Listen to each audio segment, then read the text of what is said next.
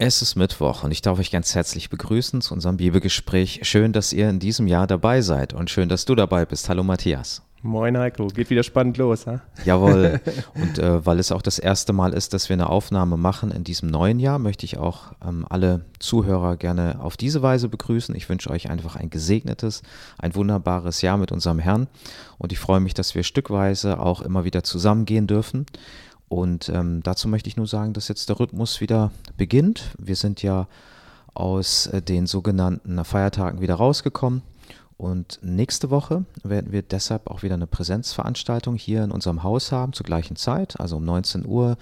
Es wird dann also keine Internetaufnahme geben, sondern wie gewohnt ein Präsenztreffen. Und dann die Woche drauf geht es dann wieder weiter mit Online. In guter Regelmäßigkeit. Genau, und das wollen wir uns auch erhoffen. Niemand weiß ja, was morgen ist, aber wir wollen die Zeit nutzen und jetzt sind die Türen offen. Äh, wir beten auch dafür, dass es weiterhin so bleibt. Herr Jesus, ich möchte dir von ganzem Herzen danken für den Tag, den du schenkst. Ich möchte dir danken, dass wir ja dich zu Weihnachten feiern dürften. Ich möchte danken, dass wir dich jeden Tag feiern dürfen. Ich möchte danken, dass du uns auch Kraft geschenkt hast zwischen den Jahren und dass wir mit dir auch in ein neues Jahr starten dürfen.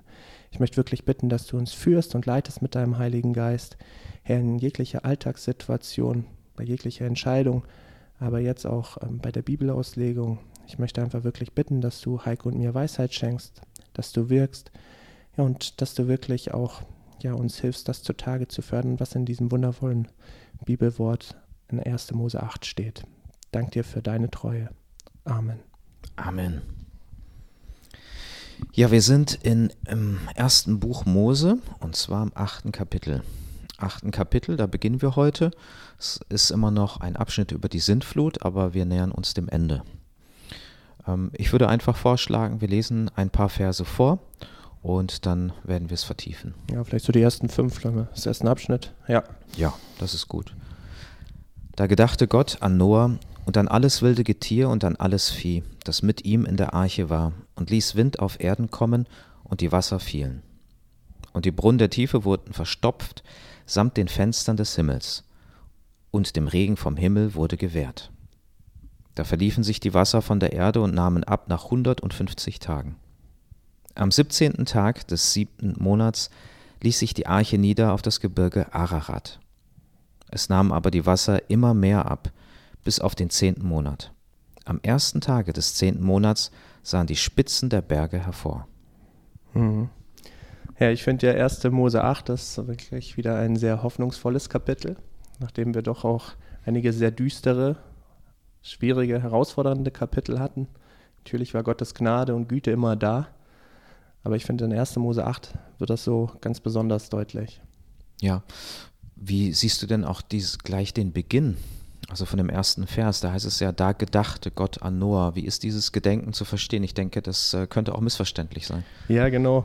Ich glaube, wir so in unserem deutschen Sprachgebrauch denken dann, ah, er gedachte wieder Noah. Er hat ihn wahrscheinlich zwischenzeitlich vergessen, hat ihn nicht mehr so im Sinn gehabt. Aber das so zu interpretieren wäre absolut falsch. Ich denke, dieses Gedenken, das ist ein Ausdruck dafür, dass da Gottes Erbarmen einsetzt, dass da seine Rettung jetzt ähm, augenscheinlich wird. Und das gibt es auch mehrfach in der Bibel. Zum Beispiel bei Rahel, die war ja lange Zeit unfruchtbar und dann heißt es irgendwann, und geda Gott gedachte Rahel und machte sie fruchtbar und dann wird sie erkannt und wird schwanger und ähm, ja, bekommt einen Sohn. Ne? Und das ist Gottes Gedenken, sein Erbarmen, sein Eingreifen. Und ich denke, so ist es ganz klar zu verstehen. Mhm. Also das ist so dieser göttliche Zeitpunkt, wo er jetzt seinen Rettungsplan einleitet. Der geht immer weiter, ne? aber es gibt ja verschiedene Episoden. Genau, also es wird auch in der Fachsprache als Kairos bezeichnet und mhm. an vielen Stellen in der Bibel ist das so die, die Hinführung. Da, da setzt äh, Gottes erbarmendes Handeln ein. Ich denke, das ist eine sehr gute Erklärung. Also nicht er erinnerte sich an Noah, er hat ihn nicht vergessen, sondern er hat jetzt gesagt, jetzt ist es soweit, ähm, jetzt werde ich meine Barmherzigkeit auch ähm, in die Tat umsetzen und etwas verändern. Und er verändert etwas. Ja, genau. Und dann heißt es da, und Gott ließ einen Wind über die Erde fahren, da sank das Wasser. Also man kennt so diesen Wüstenwind, diesen Glutwind, diesen Scirocco. Der hat natürlich schon viel Potenzial, auch ähm, Wasser auszudünsten, aber das wird nicht reichen. Ne? Ich meine, die ganze Erdoberfläche ist mit Wasser bedeckt und zwar so hoch, dass ja wirklich alle Berggipfel ja mit Wasser also überströmt sind. Ja, also es ist wirklich so, ähm, dass da eine Unmenge an Wasser ist. Ich finde es ja auch ganz spannend, ne, dass das hebräische Wort für Wind Ruach heißt, was auch Geist, als Geist Gottes übersetzt werden kann. Und das haben wir ja auch in 1. Mose 1, Vers 2. Und da heißt es ja, und der Geist schwebte über den Wassern. Und der trennt ja dann auch ähm, ja, die Landmasse von dem Meer. Und erstmal ist so dieser chaotische und noch nicht definierte Zustand und dann greift Gottes Schöpfungskraft ein. Und ich würde definieren und so verstehen, ähm, wirkt Gott hier auch. Genau, also das ist, denke ich, auch ganz bewusst so äh, gesetzt. Im Hebräischen hört man das tatsächlich viel deutlicher, Ruach, ja, der Geist. Ja, nicht nur der Wind, ähm, sondern es ist auch die Verkörperung einer Neuschöpfung. Gott wirkt durch seinen Heiligen Geist und es ist fast das Gleiche, ja, wie du auch gerade schon gesagt hast. Der Wind schwebt über dem Wasser. Und hier äh, genau das Gleiche. Es ist, man muss natürlich sagen, Tabula rasa, ja, also Gott hat ähm, hat äh, viele Seiten. Ähm, Gott ist auch höher als wir. Wir können ihn nicht einfach äh, begrenzen. Er ist souverän. Und er kann auch sehr radikal handeln. Er darf das auch. Es ist seine Schöpfung. Und er darf darüber verfügen und hat gesagt, ich mache eine Neuschöpfung, ich mache einen Neubeginn. Ich, ich lösche nicht alles aus. Ich habe auch ein Erbarmen. Es gibt auch Menschen, die sich mir ähm, genaht haben, die auf mich gehört haben, die mir vertraut haben und die errette ich.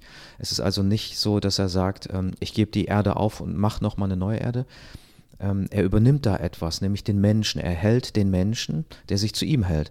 Aber dennoch ist es eine Art der Neuschöpfung, ein, ein, ein Neubeginn. Mhm, absolut.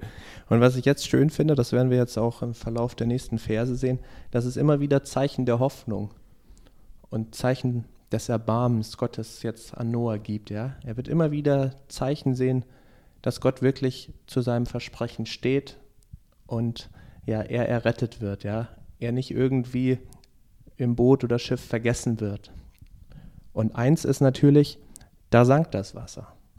Das, das sind irgendwie hier nur vier Wörter, aber ich meine, wenn 40 Tage es ununterbrochen in Strömen geregnet hat, unten ähm, praktisch die Quellen der Tiefe sich aufgetan hat, so das Urmeer noch auch äh, sein Wasser reingelassen hat in diesen in diese ganze Flut, ja. Und auf einmal, ähm, also das ist 40 Tage gewesen und 150 Tage war das Wasser auf einem extrem hohen Stand. Das heißt, ein knappes halbes Jahr, fünf Monate, um genau zu sein. Und auf einmal sinkt das Wasser. Also da, da kommt auch Hoffnung auf. Ich meine, vielleicht kann man es am Anfang noch gar nicht so genau definieren. Man meint nur, ah, es müsste etwas weniger geworden sein. Aber ähm, ja, da war der Wind, von was lesen wir hier eigentlich nicht? Also wir lesen hier vom Wind. Was erwarten wir eigentlich immer, wenn, wenn Wasser irgendwie verschwindet? Ja, ähm, ich weiß nicht wo, aber Sonnenschein ja, ja, ja. Ist, ist, ist auch ein Zeichen. Also es sind mehrere Zeichen eines, eines Beginns äh, mit Gott, ähm, dass das jetzt ein Wechsel kommt, die Sturmflut vorbei ist. Das erste ist halt der Wind, äh, genau. das Wasser sinkt. Und ich denke, die Sonne ähm, die hat sicherlich gewirkt und ich denke auch, die hat sehr viel auch zum Kondensieren des Wassers beigetragen. Aber ja. interessanterweise, wenn wir noch sehen, wie du auch vorgelesen hast, äh, wird sie nicht mal mit einem Wort erwähnt. Und ich finde das auch ganz, ganz spannend, weil in den Religionen, so, ja, die dann später auch um das Volk Israel herumgelagert haben, ja in den Völkern, wurde die Sonne stets verehrt als Gottheit. Und hier wird sie nicht mal mit einem Wort benannt. Ich meine, die hat gewirkt. Ja, Gott hat sie gebraucht, aber, ähm, aber es war auch nur ein Werkzeug. Mhm. Ja, also Gott ist der Handelnde. Ähm, ich finde es so erstaunlich, dass, ähm, dass da so viele Parallelen sind, auch äh, wenn man sich dessen bewusst wird zu Zeiten äh, des Sturms in unserem Leben. Mhm. Also manchmal hat man den Eindruck, das geht nie vorbei. Es ist so eine Sintflut, in der wir uns befinden, vielleicht in einer Nussschale mitten auf dem offenen Meer, so dieses Gefühl der Ohnmacht. Ich denke auch in den letzten zwei Jahren hatten das viele von uns, dass sie sehr beunruhigt waren, dass man sich ausgeliefert gefühlt hat, auch teilweise bis auf den heutigen Tag, dass niemand genau sagen kann, was erwartet uns eigentlich, was kommt noch auf uns zu, wie verändert sich die Lage. aber dass wir hier sehen, dass die Bibel uns Mut zuspricht und sagt, Gott ist der Handelnde. Mhm. Also nicht die, die Sinnflut ist keine Person, das ist keine Macht, der wir ausgeliefert sind. Und hier sehen wir, dass Gott in unterschiedlichen Abschnitten auch ähm, ja, Kennzeichen setzt. Das erste ist eben, sein Geist wirkt. Das Wasser sinkt auch, es äh, muss ihm weichen. Und das ist, äh, er hat damit keine Probleme. Also Gott hat äh, nicht irgendwas geschaffen, wo er sagt, oh, das, ähm, das wird schwierig, das aufzuräumen, sondern er tut es. Ja, und ich finde, du schaffst damit eine wunderbare Überleitung. Gott als der Handelnde, auch jetzt zu Vers 2. Da heißt das, und es schlossen sich die Quellen der Tiefe und die Fenster des Himmels. Und der Regen vom Himmel her wurde zurückgehalten. Also ja, bei den ersten zwei Sachen, da schlossen sich die Quellen der Tiefe und die Fenster des Himmels. Da könnte man sagen, oh, ist das von alleine passiert? Da wird jetzt nicht ein Subjekt genannt, wo es ganz klar würde, es ist Gott, aber es ist Gott, so wie du sagst, Gott ist der Handelnde, Gott ist der, ähm, der die Geschicke der Welt in der Hand hält. Und ähm, dann allerspätestens, und der Regen vom Himmel her wurde zurückgehalten. Da da können wir uns Gottes große Hand vorstellen. Da können wir uns vorstellen, dass Gott hier eingreift und da, da wird es angedeutet, dass das Gott am Wirken ist. Ne? Ja. Und ähm, im nächsten Vers ähm, sehen wir eigentlich auch, wer die anderen Handelnden sind. Ähm, da werden die anderen Personen wieder ins Bild gerückt. Und zwar, ähm, da verliefen sich die Wasser von der Erde und nahmen ab nach 150 Tagen. Ich denke da immer, wenn ich diese Zahl höre, wie, wie ist es wohl den Menschen ergangen in der Arche? Ja? Also sie haben die Rettung erlebt und die haben, wahrscheinlich war das auch glaubensstärkend, dass sie gesehen haben, alles, wie es verheißen war, erfüllt sich jetzt. Und wir sind auch gerettet, wir sind in der Arche aufgehoben. Ähm, aber wie wird es ihnen wohl da ergangen sein? Jetzt auch äh, in, in, in, dem Raum, die Arche war ja dann auch wirklich verschlossen, Gott hat sie verschlossen. Mhm ähm, da haben sich auch täglich Wunder abgespielt. Also einmal klar, dass die Tiere überhaupt gekommen sind, das hätte Noah ja so überhaupt nicht gewährleisten können, das war schon Gottes Wirken. Ja. Aber dass dann auf der Arche auch wirklich alles in, in diesem Frieden abgelaufen ist. Ja, das war echt ein göttlicher Frieden, so wie man ihn noch im Garten Eden kannte. Ich meine, den hat Noah nicht mitbekommen, aber den gab es schon und den es auch zukünftig im tausendjährigen Reich geben wird. Aber das ähm, ist natürlich was absolut übernatürlich. Ist ein Eingreifen Gottes, was wieder Noah nicht gewährleisten konnte, wie du auch gerade das stimmt. Punkt gebracht hast. Das ist auch dieses bekannte Bild äh, mit dem Löwen und dem Lamm. Ja. ja ähm, wir haben einige, einige Kennzeichnungen auch äh, des ewigen Reiches, wo es darum geht, dass da wirklich der echte Friede herrscht und zwar in der gesamten Schöpfung, jetzt nicht nur bei Menschen, mhm. sondern die gesamte Schöpfung sehnt sich ja, sie seufzt nach Erlösung und da wird es verwirklicht. Dann ist echter Friede und ähm, so wie Gott sich auch Schöpfung vorstellt. Und danach sehen wir uns doch auch. also, mein, diese ganzen Kriege auf der Welt, Unterdrückung durch Despoten, dies und das, und dann gibt es Friedensverhandlungen, dann hält sich eine Seite nicht dran oder beide untergraben irgendwie die Abmachungen und, und dann gibt es vielleicht an anderen Ecken der Welt schon seit Jahren und Jahrzehnten Krieg, das vielleicht gar nicht mehr in den Nachrichten irgendwie übermittelt wird, weil, weil es anhaltend ist. Und es gibt so viel Leid auf der Welt. Also wir Menschen sehen uns ja auch total danach. Wir merken, selbst mit all unseren menschlichen Bemühungen, auch wenn es eine UNO gibt, die eigentlich ähm, sich so auf die Fahnen den Weltfrieden geschrieben hat, ähm, ja, kommen wir da nicht hin. Also es gibt so viele Kriege, es gibt so viel Verfolgung. Ähm, wir Menschen ähm, sind da total unfähig, einen globalen Frieden, einen, einen wirklichen Shalom einzuführen. Ja, und ich glaube sogar auch, wenn man es runterbricht, wir sind noch nicht mal ähm, fähig, auch in den Verbindungen, den Beziehungen, die wir haben, Frieden zu halten. Wenn man jetzt auch die Gesellschaft nimmt, es geht ja mitten durch die Familien auch, auch Zerteilungen. Wir sind auch in politische Lager aufgeteilt. Ob man will oder nicht, hat man bestimmte Ansichten zu dem, was gerade auch geschieht weltweit. Und das beunruhigt auch. Ähm, also ich denke da auch als Pastor natürlich an unsere Gemeinde und ich habe immer so die, diese Hoffnung, dass wir als, als Glaubensgeschwister doch anders miteinander umgehen. Ja. Dass wir, egal welche, welche Erkenntnisse wir haben, dass wir barmherzig und dass wir auch äh, in Liebe ähm, die, die Meinungen anderer aushalten können. Ich, mich entsetzt das manchmal, mit welcher Vehemenz auf anderen äh, rumgehackt wird. Es steht ja äh, jedem wirklich zu, eine eigene Meinung zu haben und sich zu bilden. Mhm. Wir dürfen gerne das Gespräch suchen, aber dieses Verunglimpfen, Verur Verurteilen oder für unfähig oder für dumm zu erklären oder zu framen, in bestimmte Ecken zu stellen, ähm, das ist etwas, was der, der Gesellschaft vielleicht geschehen kann und auch immer wieder geschehen ist. Aber ähm, ich glaube, das sollte uns als Gemeinde, als Gemeinschaft Christi nicht geschehen. Und ähm, da, glaube ich, kann sich ein Bruder, eine Schwester auch sehr schnell versündigen. Hm, das stimmt. Ja, und ich denke, da können wir uns auch wieder ein Beispiel von Gott nehmen, wie, wie jedes Mal. Seine Geduld mit den Menschen ist so groß, ja. Und man sieht das hier auch ähm, tatsächlich wieder, wie diese Geduld einsetzt, ja, weil die Geschichte mit den Menschen weitergeht. Und im siebten Monat, am 17. Tag des Monats, ließ sich die Arche auf dem Gebirge Ararat nieder. Also ich denke, das war wieder so ein Zeichen der Hoffnung an Noah und seine Familie. Erst sinken die Wasser und dann wirklich landet das Schiff, kann man sagen, auf dem Gebirge Ararat. Also, ja, wo würdest du sagen, Ararat, Gebirge, wo, wo hm. würdest du es etwa einordnen? Ja, also ich würde äh, sagen Armenien und ähm, ich mhm. glaube, das ist eine Landschaft. Ähm, Ararat ist jetzt nicht unbedingt den Berg, den wir kennen, den wir ja. so bezeichnen, sondern ja. das ist eine ganze Landschaft in Armenien. Ähm, die Bibel spricht da auch eher in, in, in Gebirgszügen und nicht in einzelnen Bergen. Ähm, ich glaube, das ist auch ganz gut so, weil es doch immer so diese Neigung des Menschen gibt, zu pilgern und heilige Orte aufzusuchen. Mhm.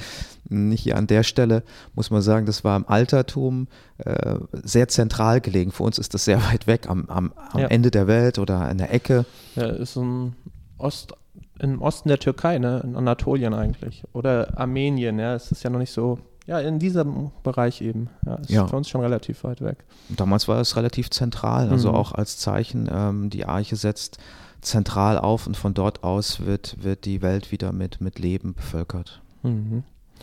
Ja, und dann, und das Wasser nahm immer weiter ab bis zum zehnten Monat. Im zehnten Monat, am ersten Tag des Monats, wurden die Spitzen der Berge sichtbar. Ähm, ja, ich finde es einfach schon grandios. Also dieses ähm, Schiff, ja, die Arche war wirklich ein Schiff, die landet wahrscheinlich schon auf irgendwie einem höheren Berg, auch wenn wir nicht genau wissen, welcher. Und dann werden immer mehr Gebirgskämme, immer mehr Bergspitzen freigelegt, das Wasser sinkt immer. Und ich denke, na, wenn die Arche auf einem festen Plateau dann irgendwie ähm, gelandet ist, dann hast du natürlich auch ganz, ganz feste Fixpunkte. Du siehst äh, die Gebirgszüge, die Bergspitzen und du kannst dann verfolgen, wie das Wasser immer weiter sinkt. Und ich glaube, das hat Noah und äh, seine Familie mit großem Interesse verfolgt, mit großer Begeisterung. Ja, also wir lesen das, das wird sehr, sehr nüchtern dargestellt. Ja, aber ich glaube, wenn man nach 150 Tagen mal wieder Land sieht, ähm, ich weiß nicht, ich war noch nie länger als 25, na, 24 Stunden oder irgend sowas in einer Fähre, ja. Aber wenn man dann 150 Tage nur Wasser sieht, was muss das für eine Freude sein? Das stimmt. Du meinst die Freude, wenn man dann wieder Land sieht. Ja, ja ähm, also ich, ich finde es auch schön, dass es so, das ist ein Prozess, der hier beschrieben wird, mit einzelnen mhm. Eckpunkten, an denen man vielleicht auch eine Entwicklung festmachen darf. Ich glaube, dass Gott ähm, in ganz ähnlicher Weise auch ähm, oftmals Lebensveränderung bei uns hineinbringt. Er hätte es auch anders machen können, ich bin ja. davon überzeugt. Ähm, Wasser hin und Wasser weg und äh, Neubeginn. Aber er macht das ähm, auch als ein Prozess und ich glaube, das ist bildhaft auch für uns wenn wir Lebensveränderung wahrnehmen, wenn Gott etwas in unserem Leben bewirkt, dann sind es oft erstmal unterschiedliche Schritte, die nacheinander in einer ähm, guten Abfolge, in einer heilsamen Abfolge ähm, sich vollziehen. Und ich sehe das auch ähm, oftmals, du wahrscheinlich äh, kennst das ganz genau, wenn, wenn, wenn Menschen zum Glauben finden. Es, ist, es sind nicht Randthemen, die man am Anfang anspricht, sondern ein Schritt nach dem anderen. Mhm. Erstmal wirklich Jesus ins Leben hineinlassen, ähm, lernen, ihm zu vertrauen, ähm, seinen, seinen eigenen äh, Herrschaftsanspruch über sich nach und nach abzugeben. Klar ist das erstmal eine, eine ganz generelle Entscheidung, aber man muss es lernen, in der Tat auch umzusetzen. Und ich glaube, dass Gott uns nicht überfordert, dass er uns nicht überfährt, dass er sagt, okay, ähm, jetzt bist du, ähm, jetzt hast du einen Neustart hingelegt und jetzt muss alles laufen, sondern er bringt uns dann nach und nach in guten, heilsamen Lektionen die Dinge bei, die unser Leben dann auch tragen. Mhm. Ja, Gott ist zweifelsohne der allerbeste Pädagoge, den man sich nur vorstellen kann. Ja. ja. ja. Und wir dürfen auch keine Fehler machen. Manchmal kommen auch Außenstehende in Gemeinden und äh, werden vielleicht mitgebracht, eingeladen oder Gott führt sie auf irgendwelche Wege zu uns. Und ähm, wenn dann ein junger Mann mit langen Haaren da sitzt, dann ist das, ist das nicht das Beste, dass man ihn anspricht und sagt, hey, du musst mal zum Friseur, äh, das hat Gott nicht gern oder so. Oder wenn man dann jemanden draußen sieht, der dann eine Zigarette raucht, dann gleich zu sagen, du, äh, ne, als Christ darfst du dann aber nicht mehr rauchen. Ähm, das ist, das ist klar, da, darüber kann man reden, ja, aber alles zu seiner Zeit. Mhm. Und, und zuerst mal den Menschen spiegeln, dass sie wirklich angenommen sind und dass, dass sie dann Veränderung erfahren, das steht außer Frage. Und das hoffe ich, dass, dass das bei uns ja auch immer noch der Fall ist. Genau. Ja, dann lese ich gerne mal weiter, die Verse 6 bis, ich denke mal, bis 12. Und es geschah am Ende von 40 Tagen, da öffnete Noah das Fenster der Arche, das er gemacht hatte, und ließ den Raben hinaus. Und der flog aus, hin und her, bis das Wasser von der Erde vertrocknet war und er ließ die Taube von sich hinaus, um zu sehen, ob das Wasser weniger geworden sei auf der Fläche des Erdbodens. Aber die Taube fand keinen Ruheplatz für ihren Fuß und kehrte zu ihm in die Arche zurück, denn noch war Wasser auf der Fläche der ganzen Erde. Da streckte er seine Hand aus, nahm sie und holte sie zu sich in die Arche. Und er wartete noch sieben weitere Tage, dann ließ er die Taube noch einmal aus der Arche, und die Taube kam um die Abendzeit zu ihm zurück. Und siehe, ein frisches Olivenblatt war in ihrem Schnabel. Da erkannte Noah, dass das Wasser auf der Erde weniger geworden war. Und er wartete noch weitere sieben Tage und ließ die Taube hinaus, da kehrte sie nicht mehr wieder zu ihm zurück. Spannend, ja. Noah, der ja, ganz spannende Experimente hier durchführt. Auch irgendwie ziemlich clever. Ne? Ja, also biologische Drohnen, die er ausschickt. Ja, ja ich meine, genau. Hier heißt es ja, es geschah am Ende von 40 Tagen, da öffnete Noah das Fenster äh, der Arche und lässt einen Raben hinaus. Naja, vom Raben wissen wir eigentlich, das ist ein wildes Tier. Ein Rabe ist ein Allesfresser. Also der kann irgendwelche Samen essen, irgendwelche Körner. Der ist aber oft so Kleingetier, aber der stiehlt auch mal Eier oder frisst Aas. Ja, als Aasfresser ist er auch sehr bekannt. Ich meine, die Wahrscheinlichkeit war recht hoch, dass er da was zu essen findet. Ne? Ja. Mhm. Weil nach der Sintflut natürlich ähm, es wahrscheinlich da auch noch einige Kadaver gab. Und ähm, ja, der fliegt hin und her und ähm, ja, und irgendwie dann weiß aber, nachdem der dann wohl auch ja so seinen Platz gefunden hat, ne, nachdem der klarkommt, weiß aber Noah, das reicht nicht aus. Also der Rabe, der, der kann sich von Aas ernähren, aber wir wissen jetzt noch überhaupt nicht, ob es irgendwie fruchtbares Land gibt, ob es auch Land gibt, wo der Mensch klarkommt, ne? Und dann sendet er die Taube aus. Und die Taube, ja, die war eigentlich schon immer im Umkreis des Menschen, hat schon immer irgendwie sehr in der Nähe des Menschen gelebt. Und ja, die ist viel wählerischer. Also, das kommt uns manchmal nicht so vor, ne? Ja, Im Stadtbereich haben ja. Tauben nicht den besten Ruf. Das stimmt. Ja, ansonsten gelten sie ja auch als, als Symbol des Friedens. Mhm. Ähm, und der Mensch hat sie domestiziert, das heißt, ähm, Brieftauben sind ja ein mhm. Begriff. Ja. Sie sind dem Menschen sehr nah, sind jetzt auch, ähm, wenn sie mit dem Menschen länger zu tun haben, nicht so scheu. Raben, hast du ja gesagt, sind wilde Tiere und, das, und Tauben ist vielleicht das Gegenteil. Das ist also eine Stufe, ähm, die Noah dann hochgeht und ähm, sagt, jetzt will ich es genauer prüfen. Und, aber die Taube kommt zurück. Ja, also erstmal findet sie keinen Platz, wo sie ihren Fuß ruhen lassen kann. Ähm, das ist auch dieses Ruhen, ne? Die Arche, die ruht auch auf dem Berg. Die Taube findet erstmal keinen Platz, kommt wieder zurück. Und ja, dann, ja, es sind eigentlich immer sieben Tage, interessanterweise. Also immer so eine Woche, die Noah vergehen lässt. Und dann lässt er die Taube nochmal los. Schaut mal, ist das Wasser noch stärker zurückgegangen? Wie sieht es mit der Vegetation aus? Und ja, vielleicht hat ja Noah schon gehofft, dass sie gar nicht mehr zurückkommt.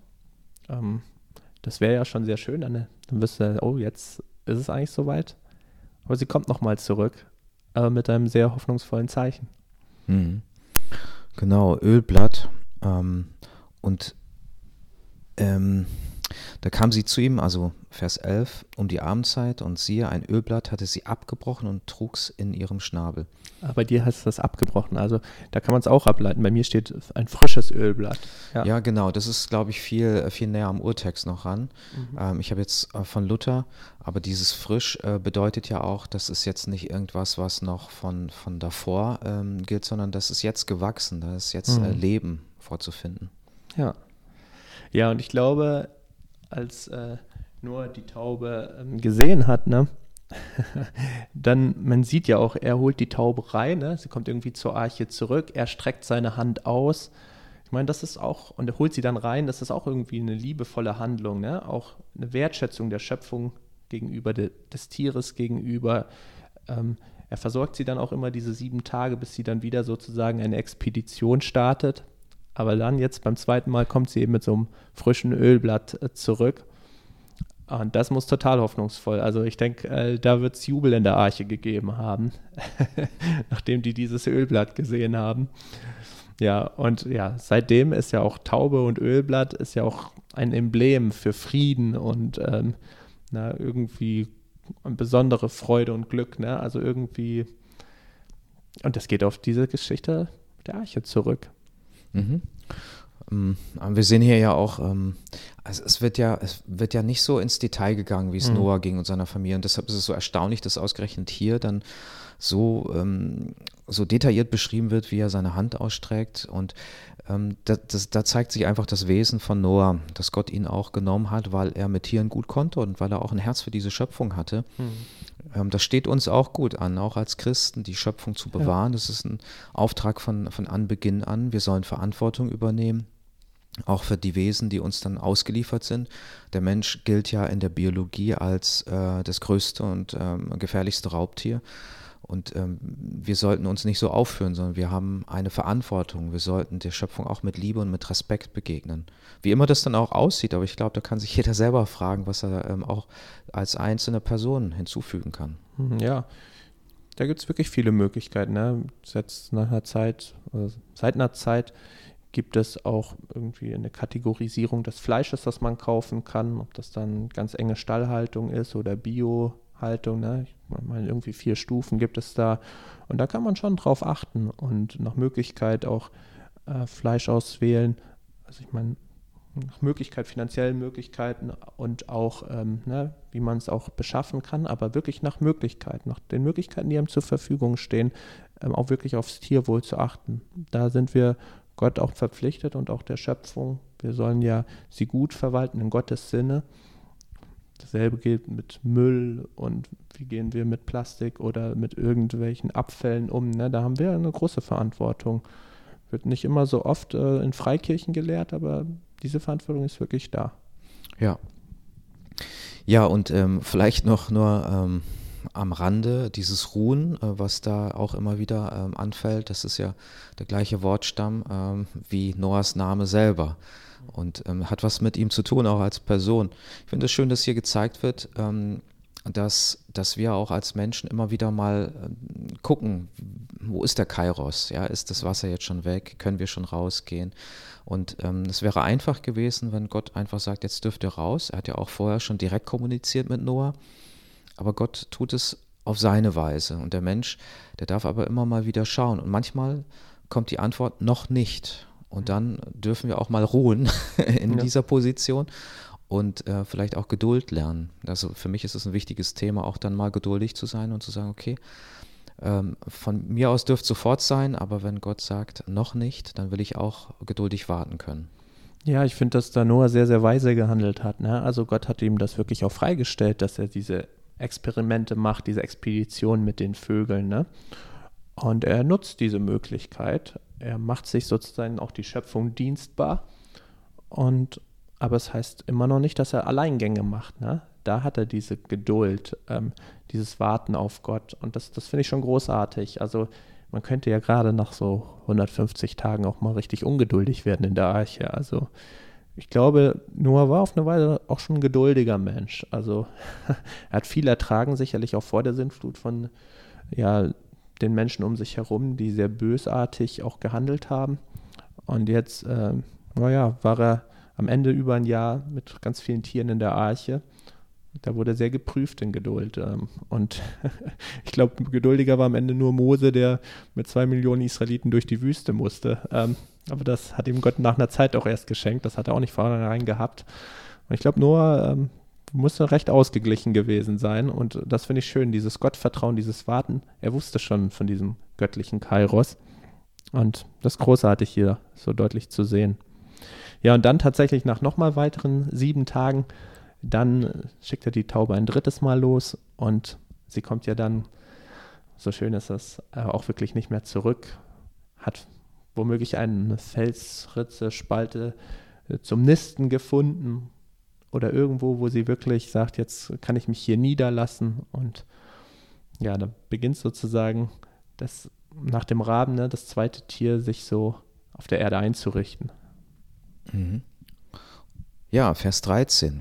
Im 601. Lebensjahr Noahs, am ersten Tag des ersten Monats, waren die Wasser vertrocknet auf Erden. Da tat Noah das Dach von der Arche und sah, dass der Erdboden trocken war. Und am 27. Tage des zweiten Monats war die Erde ganz trocken. Ja, ich, mich beeindruckt das immer, weißt du, wie genau da an Tagen und Monaten gerechnet wird. Ne? Ich meine, es ist sehr weit zurück, es ist noch ziemlich am Anfang der Menschheitsgeschichte, aber das liest sich für mich hier so wie Logbucheinträge eines großen Seefahrers. Also, obwohl jetzt Noah nicht wirklich navigiert hat, ne? im Vertrauen auf Gott ist er in die Arche gegangen mit den Tieren und Gott hat alles weitere geschenkt und getan. Aber ja, diese Logbucheinträge, also ist ja nicht ganz sicher, wer jetzt ähm, tatsächlich die Mose-Bücher geschrieben hat, aber eigentlich scheint es doch sehr wahrscheinlich, dass es Mose war, ähm, der bis auf vielleicht die letzten Verse tatsächlich auch dieses, äh, diese Mose-Bücher geschrieben hat. Ähm, aber irgendwo muss es wohl irgendwelche Tafeln gegeben haben, die so diesen Verlauf ähm, ja, irgendwie niedergeschrieben haben. Vielleicht hat das Noah irgendwie schon mal vorab gefertigt oder vorab gefasst und das war irgendwie erhalten geblieben. Man hat sich das in mündlicher Tradition immer erzählt, aber dann musste man schon sehr genau das erzählen, weil das sind ja sehr, sehr genaue Angaben. Ja, und auch diese, diese Angabe, dass es erst trocken war, aber dass es dann nochmal Zeit brauchte, dass der Boden mhm. wirklich ganz trocken war. Ja. Ja, und das ist ja auch realistisch. Ähm, der Boden, der, der war zwar begehbar, sie konnten schon mal, ähm, sie sahen das Land, sie konnten raus, aber ähm, bis, bis der Boden wirklich wieder so war, wie, wie vorher, wie man es gewohnt war, dass man darauf ähm, sicheren Fußes auch gehen konnte. Das dauerte dann nochmal eine Zeit. Und dennoch als, ja, oder nein, sag du. Nee, nee, ich will eigentlich nicht unterbrechen. Ich wollte nur sagen, das sind echt wirklich viele Details. Ich meine, der Heilige Geist kann das ein Mose auch äh, offenbaren, ne? aber es sind wirklich viele Details. Also jetzt ähm, einfach, wie sich dann die Umwelt auch verändert hat. Nicht so viele Details zu den Emotionen von Noah und seiner Familie, aber viele Details tatsächlich, wie das Wasser gesunken ist. Ja, und dieser Hinweis auch, dass das Wasser jetzt wirklich ganz weg ist und dass der Boden ganz trocken ist, das zeigt, dass die Sintflut ab diesem Zeitpunkt beendet war. Das ist ja. der, der Endpunkt. Ne? Erde ist nicht nur sichtbar, sondern ganz trocken. Sie können wieder raus, sie können die Tiere auch entlassen. Ja, und ich denke, äh, da dürfen wir uns jetzt die nächste Bibelstunde freuen, wo wir dann einfach dann auch sehen, wie dann Noah aus der Arche rausgeht, was Gott ihm zeigt und sagt, wie Noah darauf reagiert. Aber die Menschheitsgeschichte geht weiter, Gott ist treu. Das dürfen wir auch jetzt in dieser Corona-Krise wissen, auch wenn die Infektionszahlen auf Rekordniveau sind. Ähm, ja, es ist die Omikron-Variante. Aber wir wissen eins, wir wissen selber sehr wenig. Gott weiß alles, hält alles in der Hand. Wir dürfen ihm vertrauen. Es gab schon dramatischere Situationen in der Weltgeschichte Gott ist da auch nichts aus, der, aus den Händen geglitten. Und so ist es jetzt auch. Und ich denke, das darf uns Mut machen. Und ich denke, es gilt nicht irgendwie auf die Wellen zu schauen, sondern auf Jesus, der auf den Wellen geht, auf Gott, der Wasser und Erde voneinander zu trennen weiß, der auch ähm, alles wieder rein und alles wieder in göttliche Ordnung zurückführen kann, wie er es auch jetzt hier dann getan hat, ne? nach der Flut, wo wieder, also die Flut war ja absolutes Chaos, aber er führt wieder alles in göttliche Ordnung zurück. Das kann er auch machen. Also auch jetzt, wo wir diese Pandemie haben, er kann zurückführen, er muss nicht. Er ist souverän, er handelt so, wie, wie er es vorsieht. Und äh, wir verstehen längst nicht alles, aber wir wissen, ähm, Gott kommt mit denen, die an ihn glauben, die ihm vertrauen, ans Ziel. Und wenn wir an seine Hand gehen, dann sind wir sicher, dann gehen wir mit seinem Segen und unter seinem Schutz. Ja, und dafür möchte ich gerne auch beten. Vater, danke, dass wir immer wieder entdecken dürfen, dass du ein barmherziger, ein ähm, guter und ein, ein Gott bist, der alles überblickt. Herr, du vergisst nichts und niemanden. Und danke, dass du auch Noah und seine Familie gerettet hast, dass du da täglich hast Wunder geschehen lassen. Auch als sie in der Arche waren. Herr, danke, dass du der Herr bist auch über alle Schöpfung. Du hast es gemacht. Du kennst jede Zelle. Du kennst jedes Lebewesen. Du kennst ähm, die ganze Gesellschaft. Du durchdringst alles. Auch unsere Herzen, Herr. Ich bitte dich, dass du uns immer wieder deinen Trost schenkst, aber auch Orientierung, dass du uns auch als Gemeinden bewahrst, dass wir uns nicht spalten lassen, sondern dass wir in Liebe einander annehmen und dass wir auf dich schauen, den, der uns eint. Danke, dass wir auch gerade in dieser Zeit Licht sein dürfen, weil wir dich als unseren Hoffnungsträger haben. Herr, du bist das Ziel und auf dich wollen wir zugehen, wollen uns nicht ablenken lassen. Danke, Herr, dass du uns immer wieder zusprichst, fürchte dich nicht. Und wir haben keinen Grund, uns zu fürchten, denn du hast ja alles überwunden. Und wir dürfen sogar hier sehen, Herr, alles kommt aus deiner Hand und wenn es dein Wille ist, dann kannst du einen neuen Anfang schenken. Und daher bitte ich dich besonders, dass du uns ausstattest mit deinem Heiligen Geist, dass er wirkt und dass er all die Dinge, die uns das Leben gerade schwer machen, von uns nimmt. Ich bitte dich auch für all die Menschen, die ähm, ja gerade Verantwortung tragen, dass sie ihrer Verantwortung gerecht werden, dass sie auch erkennen, Herr, dass, dass du unser Gott bist und dass sie sich nach dir ausrichten, dass sie nach dir fragen, dass sie sich von dir leiten lassen. Und so Bewahre du uns, behüte uns und segne uns. Amen. Amen.